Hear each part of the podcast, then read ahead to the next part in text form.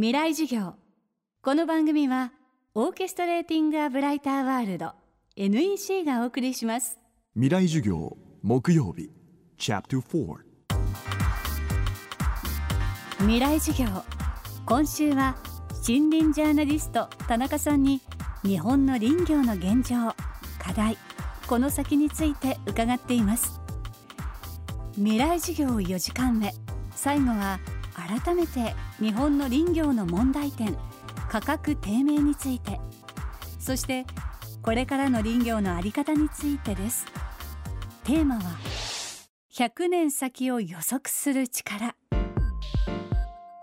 木材価格というのは一昔前でしたらその質によって決まるわけですね。あのつい昔でしたらあの木目がどうのこうのでこれは名木だといったすごい値段が高かったりそういう使い方もありました。で木造家屋を建てたら大体柱が見えて梁が見えてあここに木が使ってるなというその大黒柱というのが欲しいとかでそ太い木をそこに置きたいとかいうのがあったらちょっと高くても買おうとかいうのがありました。とか今建築工法がガラッと変わってしまったんですね。同じ木造家屋と言いながら上にクロス貼っちゃうんですね。あのビニールなり、まあ、布なりいろいろクロス貼っちゃったら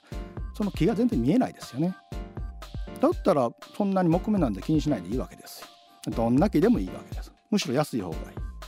そうなってくると値段が全然上がらなくなってきます。さらにあの今これは国がどんどん主導してるんですけども木材のどんどん使えという運動の中でじゃあ国産材で合板を作れとかですね。さらに今はあのバイオマス発電といっても木材を燃やしてそれで発電しようとかそういうのをどんどん推進するんですね。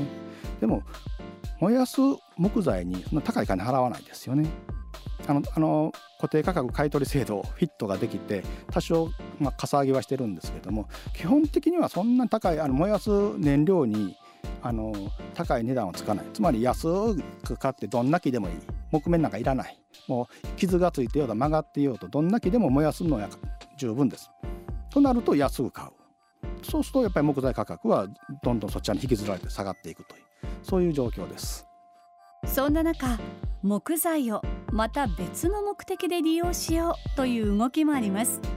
それが食べる木材です。まあ、最近の変わった森のあ木材の使い方の一つとして木を木材を食べるというのがありますあの普通に考えた木材っていうのはあの消化しないわけですから食べないもんなんですけども考え方を変えると消化しないということはダイエットに使えるんじゃないかというそういうことを思いつく方がいらっしゃいましてでも普通に木をかじったってとても飲み込めないですね。そこで考えたのが細かな微粒子にね細かしてしまうということで。そうするとあのメリケン粉と混ぜたらパンを焼ける。クッキーが焼ける。いろいろな商品になるんですね。そして実際焼いてみて食べたら意外や味としては全然遜色なく普通のクッキー食べられるじゃないか。ということでこれをやるとダイエットクッキーが生まれるという そういう案が出てましてちょっとまだ試行錯誤の最中ですけどもそういう商品が生まれたりしてます。他にもあのお茶に混ぜてオガッティって言うんですけどねおがくずを混ぜたお茶というオガッティという商品もできてて結局それは木の香りがするお茶ですね。あの木の飲もうとするとプーンと木の香りのするそういう日本茶を開発された方もいらっしゃいます。最後は奈良時代からあるとも言われる林業という仕事を正しく理解するために必要な考え方を伺いました。今まあいろいろ言いましたけどもあの今日本の森豊かになったと言いますか一方でどんどん切ってハゲ山また作ってるような現状があるんですね。でやっぱりあの林業に憧れるという意味では自然に憧れるという意味だと思います。そう考えるとやっぱり森を持続的に使う大切自然を守りながらそれをあの日本人間はそれからちょっとお裾分けのように、まあ、木材なり何なりの資源をいただくというそういう気持ちがないとやはり未来につながらないんじゃないかなと思うんですね。あのそういう意味ではとりあえず今目先のお金が欲しいからバンバン切るんじゃなしにその森の50年100年後の姿を描きながらここまでなん切る切ってもまた再生して綺麗な森になるという常に頭で考える能力を持っていくと本当の意味での林業があの進行されるんじゃないかなと思うんですね。あのまあ、なかなか人間は目先のことをってせいぜい12年先しか考えないんですけども林業というのは言ってみれば樹木の時間で動いてます。樹木というのは短くても4 5 0年は育たないと、まあ、使える木にならないできれば100年以上育ててほしいというのが、まあ、考えるんですけども。でも今から100年後のことを考えられるかということが一番になりますね。でも100年後一体日本の経済はどうなっててどんな木材が必要になるかなんてわからないですよね。だから今できるのはいい森を作る。豊かな森を作っていい木が育てば100年後の人はその木をうまく一番いい利用法を考えてもらうというそういう使う人とあの育てる人というのがいかにあの連携するかということが重要じゃないかなと思います。でやっぱりそのためにもやっぱり将来をあの考える未来を読む力というのが重要になってくるんだろうということですね。未来授業今週の講師は森林ジャーナリスト田中敦夫さん今日のテーマは100年先を予測する力でした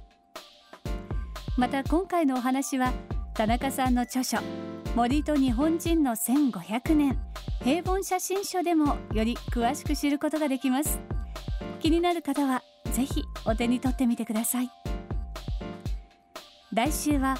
大阪大学准教授松村直弘さんによる仕掛け学という新たな学問に関する講義をお届けします。